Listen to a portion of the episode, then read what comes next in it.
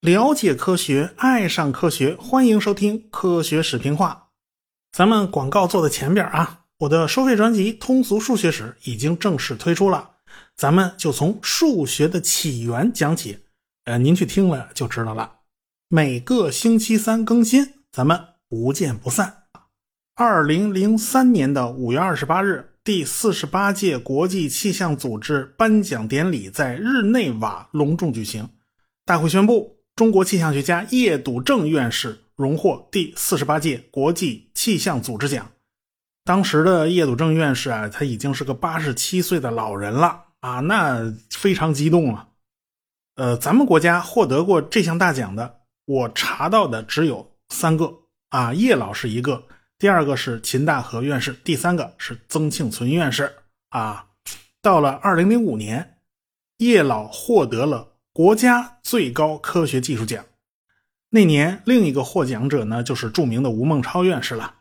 你看啊，国家最高科学技术奖、专业领域的国际大奖这两项大奖，叶老都拿了。那么，叶老又在气象学领域做出了什么样的重要贡献呢？大家赞誉他是结束了我国天有不测风云历史的人，这个评价算是够高的了。就在一九一六年，咱们中国呀有了第一份气象记录。同样也是在这一年，叶笃正在天津降生了。呃，他的父亲叶崇志曾经当过清朝河南南汝光道的道台。这个南汝光道啊，是清朝的行政区划，差不多就是今天河南信阳那一片儿。这位叶道台娶了三房姨太太。这个孩子就特别多啊，那个生了十五个子女。这个叶笃正呢，排行是老七。再后来嘛，这个大清就亡了啊，所以呢，叶崇志就弃官经商去了天津。所以呢，叶笃正是在天津出生的。他家的生意做得很大，又是开纱厂啦，又是办那个洋灰公司了。这洋灰就是水泥呀，而且呢，人家还当过银行经理，所以他们家很有钱。叶笃正从小就是上私塾的，那从小没上过小学啊，就连那个算术课都是请家教来教的。到了十四岁的时候呢，他就进入了南开中学学习。哎呀，这个南开中学可是个出人才的好地方啊！当然了，你别看他们家有钱，但是架不住子女多。这个嫡出和庶出啊，这个身份上的还不平等，所以他在家呢就特别气。他父亲去世以后呢，他们兄弟几个啊，马上就离开了家。一九三五年，叶笃正呃考进了清华大学。你想想这个时间节点啊，这一九三五年他考进了清华，到一九三六年那就西安事变了啊，到一九三七年那就卢沟桥抗战了，这事儿就打起来了。呃，抗战一爆发，清华、北大、南开这些学校呢就纷纷南迁，一直迁到了大西南。他们三个学校就组成了西南联大。西南联大在中国历史上可是赫赫有名哦。联大的一年级呢是基础课，不分专业，到后边哎到大二才开始分专业呢。所以呢，当时这个叶笃正啊，他就特别想学物理啊。这个钱三强就是学物理的嘛，他们俩在一块打乒乓球，结果这个叶笃正就问钱三强啊：“我学物理行不行啊？” 钱三强觉得。您还是学点实用的吧，啊，这个物理学一时半会儿用不上啊。这个现在咱们中国的气象学实在是太落后了，所以钱三强就建议叶笃正学气象学。从此，叶笃正就走上了气象学这条路了。不过呢，大家也听了这么多集了，也应该明白啊，气象学其实是离不开物理学和数学的，甚至很多气象学家本身都是学数学、学物理出身的。这个叶笃正。后来就考了浙大的研究生，他的导师是气象学家叫涂长望，啊，还有呢是物理学家王淦昌。说白了，他俩老师啊，一个气象学，一个物理学。再说了，浙大校长竺可桢本人那就是气象学家。经过竺可桢校长的推荐，这个叶笃正毕了业以后，马上就进了中央研究院的气象学研究所工作。没多久。啊，这个叶笃正就被选送到美国去留学，所以在一九四五年，叶笃正就到了芝加哥大学，他的老师正是芝加哥学派的开创者罗斯贝。没错，这个叶笃正也是芝加哥学学派培养出来的。罗斯贝最出名的气象学成就呢，就是罗斯贝波这个理论。我们以前讲过，这个罗斯贝用了一个简单的公式来描述大气在行星尺度上的主要运动特征。这个大气的呃波峰波谷啊，对地面的天气影响巨大。如果你能预测这些波如何移动，就能预测地面的天气。但是这个波呀，它是非常复杂的，经常是不同波长的波叠加在一起。就像七色光叠加成白光一样，罗斯贝波描述的这个波就非常的单纯。要是很多种不同的波长的波叠加在一起，会有什么情况嘞？啊，这个工作呢，就是叶笃正做的。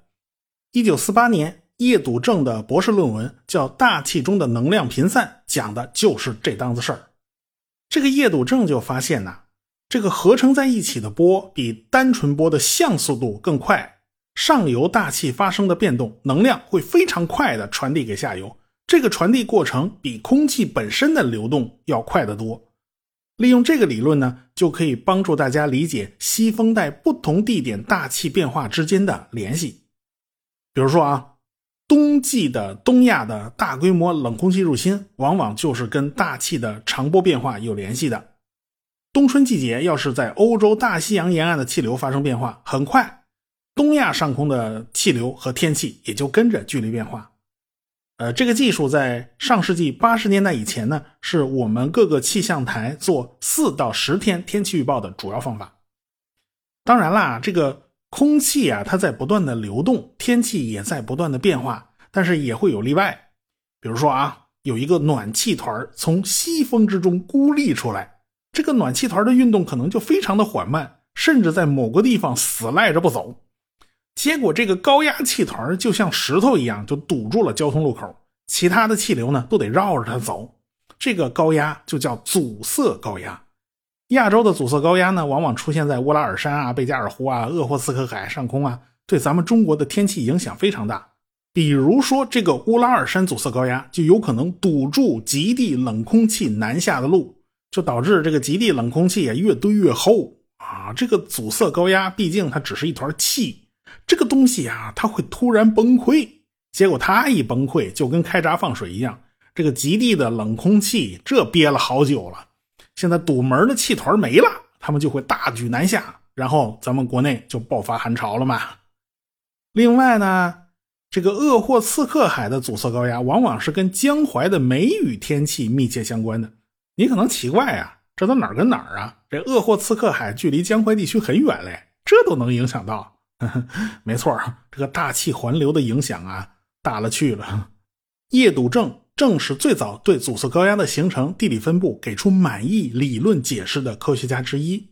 他和另外一个气象学家叫陶诗岩，在这方面的研究呢，就大大提高了我国冬季寒潮预报的准确率。到了1950年，这个叶笃正啊，就拉家带口，乘坐着威尔逊总统号轮船，就从美国回到了国内。他们这么一大批人回来，就开创了新中国的气象事业。咱们中国的地形地貌和国外不太一样，咱们家里有个青藏高原，别人家没有啊。这个青藏高原的存在，就对我国的气候造成了很大的影响。这个青藏高原大概是个椭圆啊，东西长度超过三千公里，南北宽度呢达到一千五百公里。更要命的是。它这个垂直高度实在是太夸张了，这个青藏高原占了对流层高度的三分之一啊！人家平均海拔四千米，而且地形还相当复杂。它所在的这个纬度吧，也不凑巧，它刚好是在西风带，对气流来讲，这就是个巨大的障碍物，要么翻过去，要么绕过去。就冲这高度，咱还是别翻了，咱绕吧。所以，所以呢，这个气流主要是绕过青藏高原，于是就形成了南北两条急流。这两支急流都是叶笃正发现的，所以叶笃正算是开创了青藏高原气象学，这是他的一大贡献。印度洋来的水汽就绕过青藏高原，直奔我国的东部地区。贵州恰好就是在这道水汽输送带的下方，结果就造成了天无三日晴的状况。那隔壁的四川更郁闷，这个青藏高原就像个挡风的墙，再加上四川本身就是一锅底，所以这个地方常年风力微弱、潮湿多雾、阴雨连绵啊，这些事儿都是青藏高原给闹出来的。当然了，青藏高原的影响还不止这些了，你去翻翻世界地图啊。大部分沙漠都是集中在南北回归线附近，比如说著名的撒哈拉沙漠。美洲的墨西哥呢也有大片沙漠，就咱们家是例外啊。咱们国家的沙漠偏北了十五到二十度，比如说啊，塔克拉玛干沙漠就是典型啊。但是咱们国家南北回归线附近啊是温暖湿润，是气候宜人的江南和华南，这根子都在于青藏高原这么一个特殊的地形。北回归线附近呢是亚热带，被副热带高压统治。副热带高压呢就像是一道堤坝，拦住了南方的水汽北上。而且在高压环境下是下沉气流，云少，雨水就更少。大夏天的，你要是听天气预报说某地受到副热带高压控制，哼估计这地方能热得冒油。青藏高原呢实在是太大了，而且太高了，就挡住了印度洋的水汽，结果就导致咱们国家的西北出现了干旱的沙漠。但是吧，这个家伙又把副热带高高压给捅了个洞，所以呢，就形成了咱们东亚独特的季风气候：北方干燥，南方温和多雨，而且条条大河它都是向东流的，这都是青藏高原给捅的嘛。所以这块土地就是孕育我们华夏文明的沃土。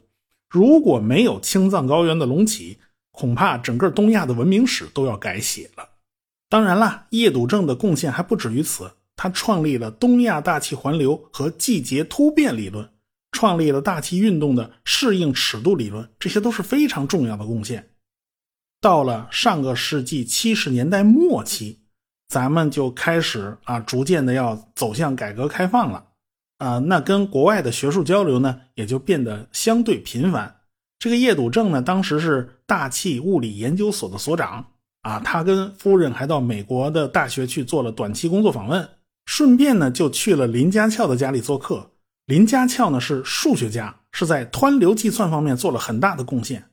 呃，比如说啊，像银河为什么是个螺旋形，而且这个螺旋形居然保持了很多年啊，都形状不变，而且还是很稳定的啊。这个林家翘就提出了一个密度波的理论，可以对这个现象进行解释和计算。所以呢，林家翘还是一位天体物理学家。这叶笃正两口子到人家家里做客呀，他们就聊天啊，聊来聊去就聊到了美国气象学界当时比较有争议的话题，那就是气候变化的问题。这个问题在当时的科学界呢还没达成共识。到了一九八四年，叶笃正呢就和美国的气象学家马龙啊在通信的时候也提到了这个课题。当时马龙就提到。进入工业化以后，大家都在源源不断的往大气层排放大量的温室气体，这些气体越来越多，是不可能什么作用也不起的。说白了，这个温室气体它不是善男信女，它不可能傻呆着什么都不干啊。那这些温室气体会起到什么样的作用呢？对气候来讲会产生什么样的影响呢？当时大家呢是众说纷纭，还没有一个定论。马龙觉得。气候肯定是要受影响的，肯定会发生什么变化，所以这个问题呢就被称为全球气候变化的问题。再后来嘛，马龙和其他几个科学家就组队跑到中国访问啊，就和叶笃正面对面的聊相关问题。这个叶笃正就敏感的察觉到，这是一个非常值得深入研究的大问题。但是当时啊，国内是百废待兴啊，操心的根本就不是这档子事儿啊。有人就说了。这气候嘛，啊，这个变就变了，哪天气候不变呢？啊，这个是关我屁事儿啊！但是叶笃正当时是很关心的，他认为变化是肯定存在的。那到底怎么变，是有利还是有害呀？你总要搞搞清楚啊！面对变化，咱们中国应该怎么办呢？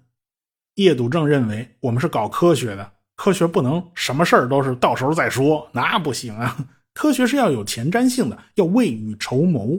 当时他们的团队还没几个人，而且他们还是顶着压力工作的。毕竟气候变化这个问题在当时还没有达成一致意见，哪怕是国外啊，这个待遇也好不到哪去。要不然马龙至于跟叶笃正倒苦水吗？这是。到了一九八六年，国家自然科学基金刚成立，当时的叶笃正呢已经是中科院副院长了，他就想尽办法鼓动国家自然科学基金支持对全球变化的研究工作。那咱们国家有不少地区啊是属于气候脆弱地区，万一出现点什么气候异常，弄不好就导致粮食减产的，人就要饿肚子呀，弄不好还导致什么干旱缺水，这都是大事儿，这都是影响国民经济的，所以不可不查。现在在政策上暂时不考虑气候变化，这是明智的。但是在学术上你是不能放松的，所以叶笃正他们就觉得要力求在五到十年的时间里搞明白全球气候变化的背景下，我国的气候到底会发生什么样的变迁，这是非常重要的。接下来的问题呢，那就很很很俗了啊，那就是要钱要资源。因为这是一个跨学科的项目，要调动大量的人力物力，那没钱是万万不能的呀。你比如说啊，你得组织班子吧。好在这个叶笃正跟他的老师罗斯贝一样，都是非常有组织能力啊。你得组织这个研究气候的、研究地质的、研究地球物理的、研究大气科学的啊。说白了，地上跟跟大气都是一回事啊。还得研究农业的，你研究历史的。啊，研究计算机的那涉及的学科多了去了。你说大气研究需要计算机，这好理解啊。一九八三年，咱们已经研究出了银河亿次机，也就是一秒钟能进行一亿次运算。啊，这台机器算是摸到超级计算机的门了。现在看来，这个数值不怎么样啊，但是当时呢是很厉害的。那气象学呢，它是离不开计算机的。那么这个。这个研究历史的怎么也掺和进来了？多新鲜呢！要研究两千年来的这个气候变迁，你当然离不开历史学啊。有人奇怪啊，咱们那个二十四史不都记的是军国大事吗？记录的是帝王将相的家谱吗？这历史学家什么时候感兴趣？他记录天气呀？嗯，你千万别这么想啊！咱们国家的这个历史记录可以说是浩如烟海。特别是还有大量的地方志啊、私人笔记啦，就连文学作品都有可能提供某种线索。比如说啊，白居易写的啊“人间四月芳菲尽，山寺桃花始盛开”，山里头冷啊，它开花就晚呐。这个什么开花啊、下雪啊，河里头第一次结冰的时间呐，其实都和气候相关。从古书里面寻找类似的蛛丝马迹，就能反推出古代的气候，这就叫物候学。你可别忘了，当年叶笃正在浙大读研究生的时候，他的校长竺可桢是研究什么东西出身的呀？他是现代物候学的奠基人呢。白居易的这首诗写的是庐山大林寺的花儿啊，这个竺可桢先生还真的是对这首诗做了研究。大林寺的海拔在一千一百到一千两百米左右，平均气温呢比山下低个五到六度。春天物候与山下相差了近二十天，因为气温高低直接影响植物的生长。也就是说，大林寺的春天的确比山下要迟一段时间。不过呢，据竺可桢先生的判断，白居易说话实在是没把门的。呃，他说话太夸张了啊。山外头是农历四月，好家伙，大林寺里的天气像是农历二月。这个庐山的确是很凉快，它也不至于这么凉快，对吧？你差的也太多了点啊！你撑死了晚二十天，你哪能晚出去两个月呀？所以呢，要这种题材啊，您换了杜甫、杜工部来写，估计误差就会缩小。你要是换了李白、李太白来写，那咱就甭看了，那误差都大的没边了啊！还有啊，武汉大学的樱花也是很出名的。二零零四年二月底，樱花就开了，因为那一年是暖冬，气温比较高啊。到一九六九年到四月四号，樱花才开放，因为那一年恰好遭遇了严寒。但是进入新世纪以来，武大的樱花比一九八六年以前的平均开花时间。提前了十天，这意味着什么？大家自己去想。当然了，北方的同学要是有兴趣，你可以去统计一下这么多年来露天的滑冰场冬天第一次开放的时间，相信呢你也会有不一样的发现。反正北京很多的湖泊在冬天呢都会冻得结结实实的，可以作为露天的滑冰场。啊，这冰要是冻得不结实呢，那是不能开放的啊，那是很危险的。但是冰冻三尺非一日之寒呢，所以滑冰场首次开放的时间一定是冰冻得够结实的时间。这个时间点可是和整个冬天的整体气候是有关系的。不仅仅是生物和气候的变迁是有关系的，就连建筑和气候的变迁也是有密切关系的。咱们中国的古建筑呢，是有一套非常严格的规矩的，啊，什么品级你能用什么样的屋顶啊，你能用什么样的瓦啊，都是有规矩的。特别是房顶，建筑物的这个大屋顶啊，坡度跟气候有密切的关系。咱们国家的研究人员曾经在国外的杂志上发表了一篇论文，统计了北方留存的这些古建筑的房顶坡度和降雪量的关联。还被人家的网站推荐成了封面文章呢。道理很简单，冬天下雪越多，那么大屋顶的坡面就越陡；冬天下雪越少，这个屋顶的坡度就越平缓。当然了，这个古建筑它不像植物啊，年年生长。这个古建筑的刷新速度实在是太慢了啊！这个房子要是没塌、没遭到地震、没遭遇火灾，估计你也不会去重建它。所以呢。大概有三十年的滞后期，但是大致上我们还是可以看得出，这个房顶的坡度和那个时代的气候呢是相符合的，也呈现出了某种波动性。毕竟历史上曾经有过非常温暖的时期，也有过非常寒冷的时期。扯远了，我们扯回来啊。总之呢，研究全球气候变化是一个多学科协作的体系。到现在呀，这个问题就变得更加复杂了，因为气候问题还涉及到产业政策，还涉及到国防与外交啊，反正这事儿越搞越大。呃，值得庆幸的是，我们起步早，不落后，多亏了有叶笃正这样的了不起的、有远见卓识的科学家。当然啦，现在大家都不再说全球气候变化了，都说全球变暖啊。词汇的变化其实涉及到的就是认知的变化。这事儿呢，其实非常复杂。是到底，呃，谁发现了全球变暖的现象呢？其实这不是一个人就能完成的，而是涉及到了很多科学家的参与，可以说是有很多科学家群体都参与了这档子事儿。有关这档子事儿，我们下回再说。科学声音。